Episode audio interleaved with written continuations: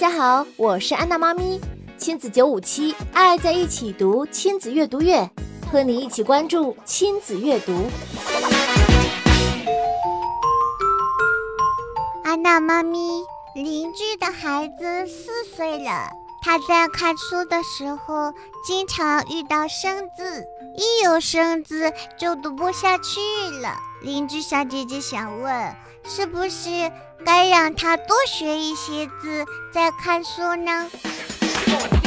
其实呀，一个四岁的宝宝，我们是不鼓励家长这么早的让孩子大量识字的。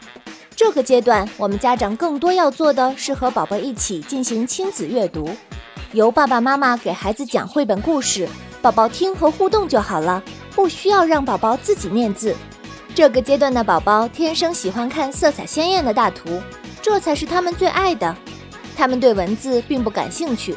当然，如果在亲子阅读的过程当中激发了宝宝学习文字的兴趣，这个时候是可以推波助澜的，让宝宝认识一些文字的。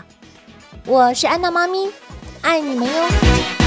本次活动由苏州市妇联、苏州儿童广播联合打造。